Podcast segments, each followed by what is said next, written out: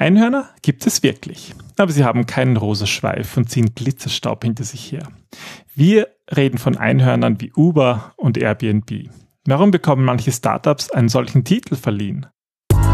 Willkommen beim Design Thinking Podcast Mehr Erfolg und Spaß im Unternehmen. Hier gibt es Tipps und Tricks aus dem Beratungsalltag von Ingrid und Peter Gerstbach, damit du kreativer und erfolgreicher wirst und mehr Freude bei der Arbeit hast. Und jetzt geht's los. Viel Spaß!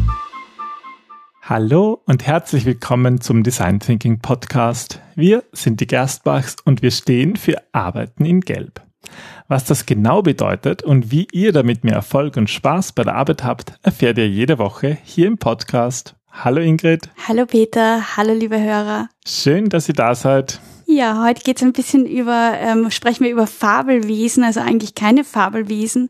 Und ich musste ja ähm, gerade sehr schmunzeln, weil, wie ich mich auf diese Folge vorbereitet habe, habe ich über Einhörner ein bisschen recherchiert. Zur Geschichte möchte ich später kurz kommen, aber wusstest du, dass es ein Eisenbahnverkehrsunternehmen Locomore gibt? Das hat in den Beförderungsbedingungen berücksichtigt, dass die Mitnahme von Einhörnern in Zügen in Begleitung von mindestens einem Kind unter 14 Jahren kostenlos wäre. Cool. Es gibt auch rosafarbene Smoothies, das sind ähm, Einhornkotze. Und ah. seit äh, 2016 gibt es einen eigenen oder äh, nennen Experten diesen, diesen Hype von äh, Einhörnern Eskapismus, das heißt Realitätsflucht. Okay. Na gut, Einhörner sind ja Fabelwesen. Ja, das ist eine Mischung aus einem Pferd und einer Ziege und ähm, tatsächlich wurde das erste Mal ähm, das Einhorn bei Aristoteles genannt. Okay. Und zwar, weil ein Einhorn magische Kräfte haben soll. Ähm, es wurde auch als Trunk gegen die Pest und Cholera verwendet. Obwohl es es nicht gibt. Ich frage mich eh, wie sie das irgendwie gemaked haben wollen. Und das naja, aber du hast einfach behauptet, es wäre von einem Einhorn oder die, die, Ne, sie haben das auf, auf die Gefäße gezeichnet und dadurch äh, hat sich diese magische Wirkung irgendwie vermischt. Also auch Hildegard von Bingen hat äh, mit Einhörnern gearbeitet quasi.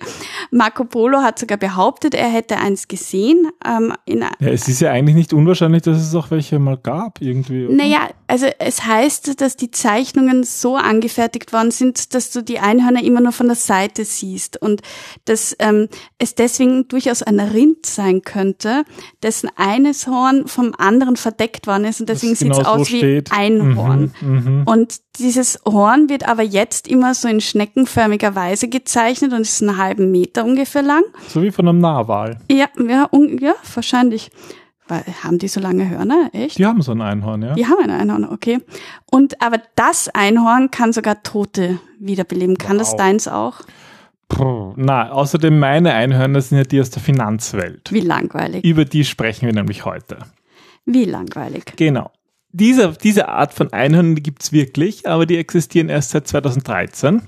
Weil damals hat Eileen Lee, die Gründerin von Cowboy Ventures, den Begriff Einhorn geprägt. Genau, und mit den Einhörnern meint Eileen eigentlich die Seltenheit von Startups, die einen Wert von mehr als einer Milliarde US-Dollar haben. Ja, und da hat man eben ein bisschen zurückgeschaut, ein paar Jährchen und gesagt, okay, ein Einhorn ist eben ein Startup-Unternehmen, was mehr als eine Milliarde US-Dollar hat und sich noch im Privatbesitz befindet. Und die Zahl dieser Einhornunternehmen, die hat sich ja seit 2013 stark vervielfacht. Weißt du, wie viel es momentan gibt? Na, CB Insights, die tracken das immer und auch mit aktuellen Bewertungen, die sprechen derzeit von mehr als 400 Einhörnern. 400 Einhörner, also eigentlich ja schon relativ selten weltweit gesehen. Ja, schon relativ selten. Aber man kennt sie, man kennt sie trotzdem, weil sie halt sehr bekannt sind. Wir haben in der Einführung ja schon gesprochen von Airbnb und Uber. Wobei Uber selber zum Beispiel eben kein Einhorn mehr ist, weil mhm. eben schon, schon verkauft und an der Börse. Äh, ähm, ja, und schauen wir uns mal die Top 5 an, wie viele wir davon überhaupt kennen. Okay. Also, Top Nummer 1, ich fange mal an. Tutiao. Hab noch nie gehört. Was ist das? Keine Ahnung. Okay, er hat jedenfalls 75 Milliarden US-Dollar. Sehr interessant, ja. Ähm, also ich glaube, das ist generell, man sieht halt jetzt schon, es gibt immer mehr, die ähm, ähm, so im, im, aus China kommen und die wir eigentlich gar nicht kennen. Also tut ja, die machen was im Artificial Intelligence. Mehr weiß ich auch nicht. Dann zweite. Die haben TikTok. Ähm, wirklich? mhm, Das sind die von Mhm. TikTok. mhm. Hm, interessant. Gut, die zweiten Didi. Didi, hört man manchmal, du hast das gekannt, oder? Mir ist es so ganz, Es ist ein chinesischer Fahrtdienst, also es ist Uber in China. okay, ja. Also ich weiß, dass sie Airb also dass sie Uber China gekauft haben. Also ein Fahrtdienst, auch wieder China.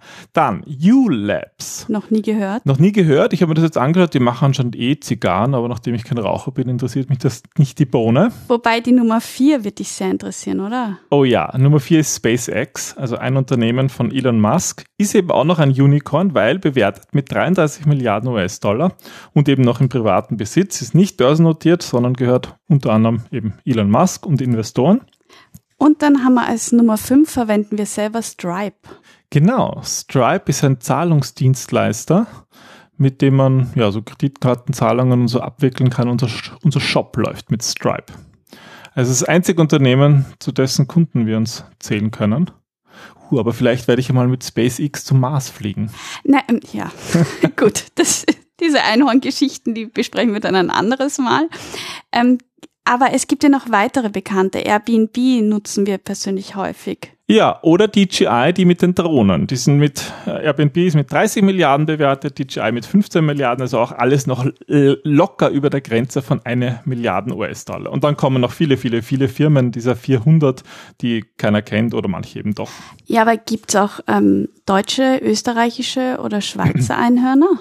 Also ähm, österreichische sagt mir jetzt nix. Ähm, jetzt muss ich gerade schauen. Schweizer gibt es wohl, so im Fintech-Bereich, die Avalock Group, äh, Mindmaze, Numbers, kenne ich aber alle nicht, ehrlich gesagt. Aber deutsche Unternehmen gibt's doch, und zwar die Auto One Group. Mhm, die machen Gebrauchtwagenhandel, oder? Genau, oder Otto Bock Healthcare oder N26. N26, sehr gut. Über die haben wir, glaube ich, sogar schon mal gesprochen in einer Episode und wir sind auch selber Kunde. Und was ich, was ich witzig finde, HelloFresh. HelloFresh ist ein Einhorn.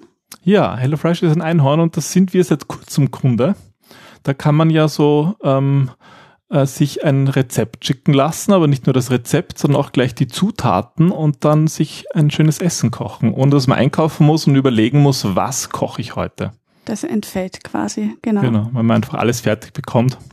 Eigentlich eine nette Idee und, und mir hat es auch sehr gut geschmeckt, muss ich sagen. Aber das liegt natürlich auch an deinen Kochkünsten. Unseren. Ah, ja. Gut, das war jetzt eine gratis Werbeeinblendung. Wir machen weiter mit Zalando. Zalando, glaube ich, kennt man auch, wobei ist auch ein ehemaliges Einhorn. schon an der Börse notiert, gell? Genau, und Teamviewer, die so, die so Remote-Desktop-Geschichten machen. Auch ehemalig.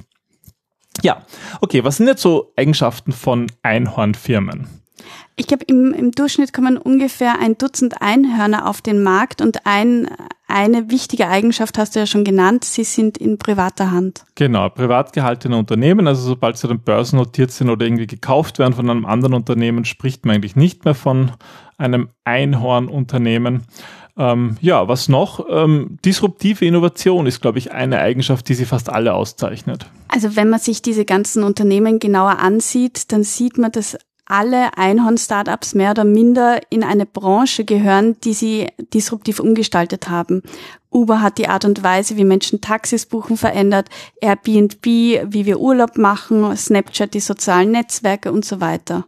Und das ist natürlich klar, weil wenn du ein Startup mit über eine Milliarde bewertest, dann muss es irgendetwas ganz besonders toll neu machen, weil sonst würde es ja nie auf diesen Wert kommen. Wenn man einfach nur was macht, was es eh schon 17 Mal gibt, nur ein bisschen besser, das äh, zeigt halt, das ermöglicht halt noch nicht diese Bewertung. Ja, ähm, der dritte Aspekt ist, dass sie meistens den First Mover Vorteil nutzen. Also es sind ähm, Pionierunternehmen und das geht mit der Disruption eigentlich Hand in Hand. Das heißt, die Einhörner nutzen nicht nur den Vorteil des First Movers, sondern sie behaupten sich auch durch ständige Innovation und Verbesserungen und ähm, ja, sind einfach die schnellsten und erfolgreichsten in ihrer Branche. Wobei prinzipiell First Mover ja nicht nur ein Vorteil sein kann, sondern auch ein Nachteil. Also es gibt ja auch die Late Mover, die eigentlich irgendeine neue Idee erst spät, wenn sie schon wirklich am Markt sich auch bewährt hat, ähm, verfolgen. Und das ist ja auch eine sinnvolle Strategie, wenn man dann in diese ersten Fallen nicht reintappt. Und viele von mhm. diesen ähm, Einhorn-Startups, die scheitern ja dann irgendwann doch auch. Naja, und vor allem darf man nicht vergessen, wann werden sie bewertet? Sie werden dann bewertet, wenn sie von großen Unternehmen gekauft werden sollen, wollen. Und ja, vorher ja. sind sie ja meistens dann das doch. Das sind ja auch oft nur so Bewertungen, die man gar nicht so, ja. die halt sehr im, im, im Dunkeln ab, wo der Wert eben nicht an der Börse gebildet wird. Okay, ähm, was kann man noch sagen? Ähm, die meisten Einhornunternehmen kommen aus dem Technologiebereich, oder? 87 Prozent sind Softwarehersteller, 7 Prozent Hardware und 6 Prozent sind eben andere Produkte, Fintech, Dienstleistungen und so weiter. Und ähm, eben alle oder fast alle Einhörner haben bis jetzt diesen technologischen Paradigmenwechsel vollzogen. Uber hat die Taxibuchung per, per Handy geschafft. Airbnb ähm, hat Wohnungen oder vermittelt Wohnungen übers Internet. Dropbox nutzt die äh, Cloud. Ja, also das sieht man schon, dass eigentlich immer die Technologie meistens diesen disruptiven Vorteil gebracht hat, den halt äh, Einhornunternehmen nutzen.